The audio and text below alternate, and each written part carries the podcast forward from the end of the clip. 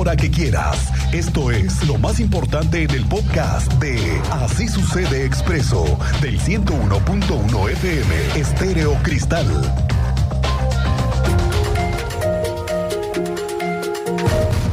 El tema de los nueve muertos aparecidos en San Juan del Río hace dos días trajo una estela de reacciones. Primero, porque el ejército mexicano y la Guardia Nacional desplegaron al menos a 300 efectivos que están cuidando la zona de la ductería de Pemex.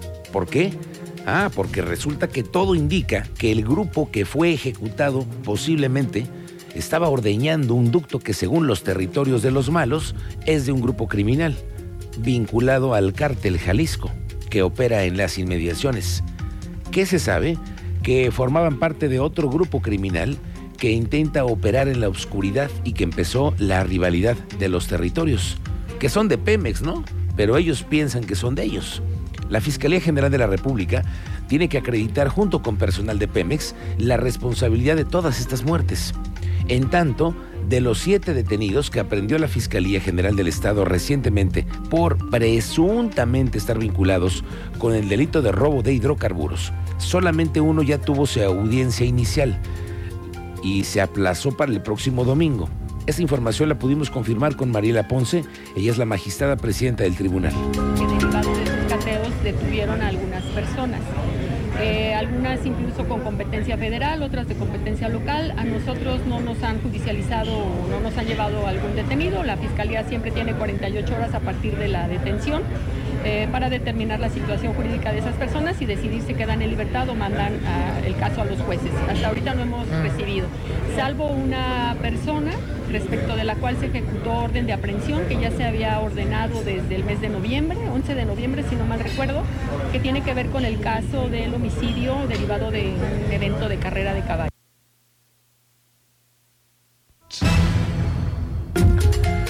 Bueno, vamos al tema de 5 de febrero porque, como lo platicábamos ayer con el secretario de gobierno, están en medio de broncas legales. ¿Por qué? Porque varias empresas no están cumpliendo al gobierno. Ya ve que ICA no termina la obra de 5 de febrero, ya dijeron que hasta marzo. ¿Por qué? Porque ICA le ha fallado al gobierno. ¿Qué ha pasado? Problemas de dinero. Los de FLO Networks no le pagan al gobierno por haber dañado la ductería del acueducto. Los que mandaron a hacer las placas les quedaron mal mandando un bloque que se despinta. Entonces, ¿qué dice el gobierno? En el tema jurídico, tú tienes más detalles. Andrea Martínez, bienvenida, buenas tardes. Muy buenas tardes y también a toda la audiencia. Pues así es, la empresa ICA podría ser sancionada si no cumple con la entrega de las obras de Paseo 5 de febrero en la primera semana de marzo. Así lo advirtió el secretario de la Contraloría Estatal Oscar García González.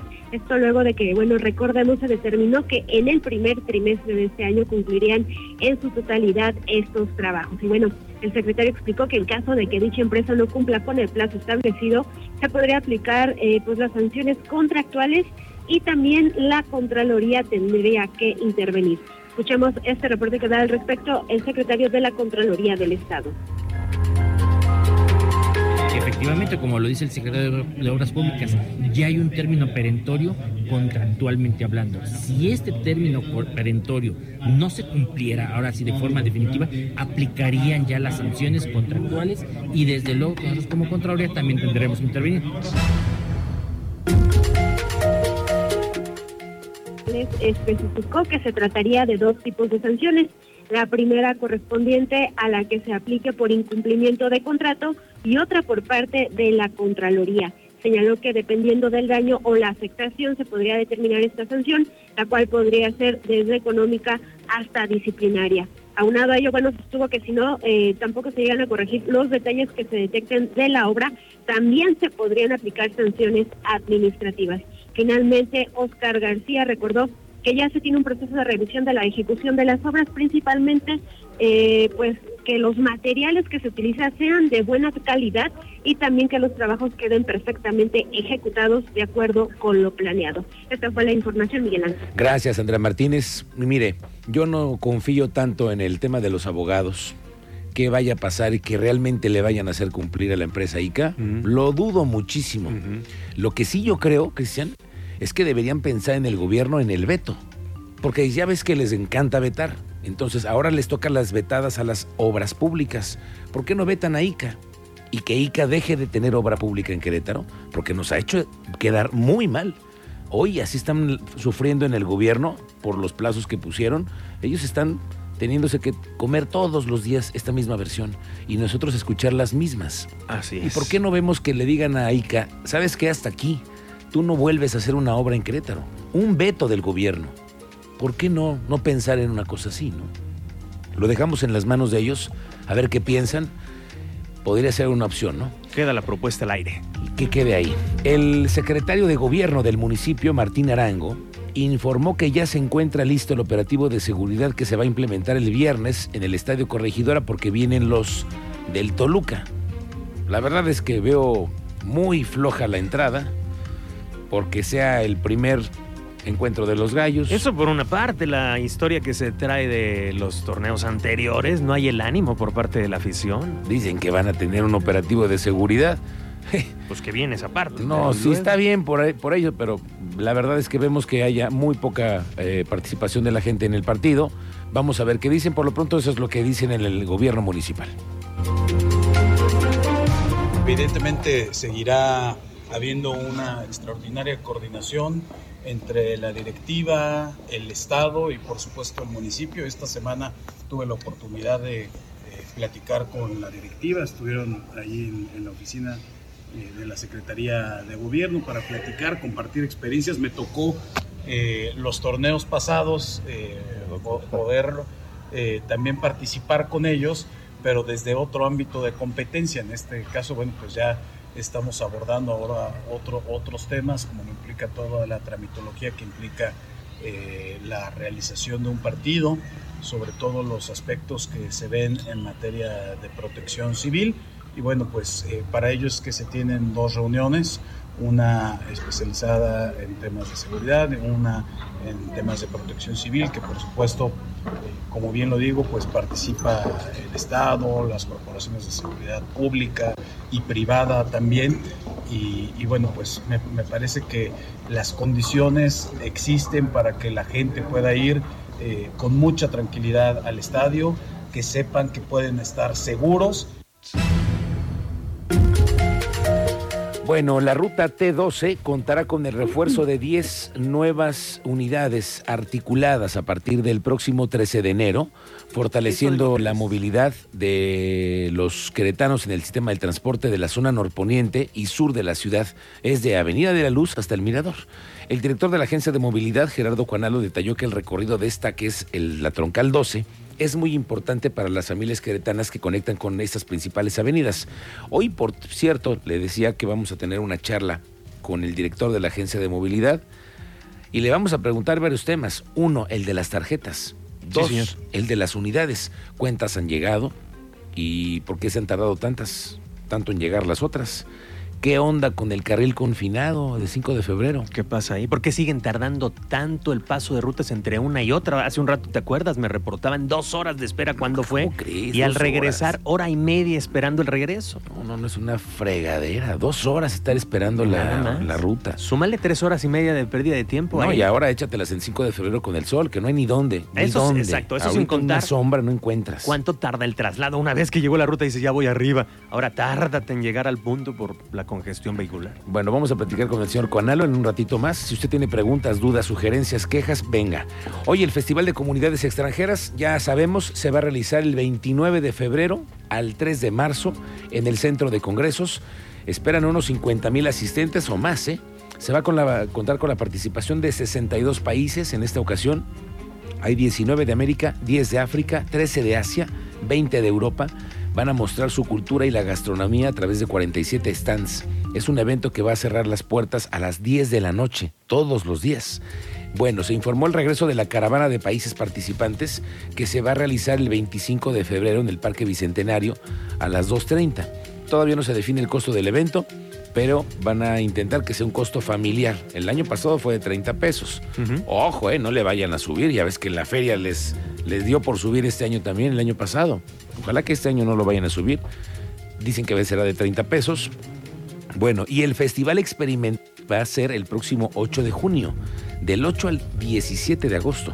Va a ser en las siete delegaciones, a ese sí que está lleno de danza, teatro, música, hay más de 150 actividades y además que se hace la invitación y la convocatoria para todo el talento local. Sí, señor, ya está abierta. Sí, hasta el 2 de febrero, de hecho. Bueno, en, Tanzos hoy se hizo el anuncio, la secretaria de Turismo, Alejandra Iturbe, dio a conocer estos dos eventos. Congresos, como lo hemos venido haciendo los últimos dos años, y pues en esta ocasión la convocatoria para, para que los países participen, para que los representantes de los países participen, se realizó el año pasado. Eh, ya contamos, bueno, vamos a contar en esta ocasión con 62 países participantes, 19 de América, 10 países de África, 13 países de Asia y 20 países de Europa. Eh,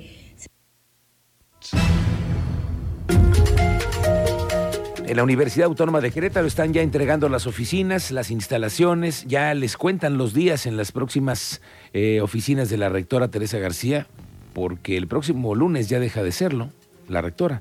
Van avanzando en la entrega-recepción del tema administrativo de la universidad, que no debe ser cualquier cosa. El proceso de renovación en la rectoría avanza de forma adecuada, así lo dijo la rectora electa de la UAC, Silvia Maya como bien lo trabajé en la, campaña, primero entender que somos diferentes como universitarias, como universitarios, y que esa diferencia nos fortalece y, finalmente esa complejidad también nos hace fuertes como universitarios. Entonces, eh, iniciamos un proyecto en el que queremos que se sumen todas y todos. O sea, es un proyecto para beneficio de la universidad en todas sus vertientes. Y en ese sentido el mensaje es ese queremos seguir trabajando en conjunto, hacer equipo, o sea, ya las campañas terminaron, ya lo que sigue es poner manos a la obra para construir una mejor universidad. Y esto se construye día a día con la voluntad y el trabajo de todas y todos. Doctora. Y resulta que hoy fue el último informe de la rectora Teresa García. Tú tienes detalles, Teniente Mérida. Muy buenas tardes. Muy buenas tardes, Miguel Ángel. Buenas tardes a nuestra audiencia. En efecto, hoy se rindió el sexto y último informe de labores al frente de la Universidad Autónoma de Querétaro parte de la rectora Teresa García Gasca.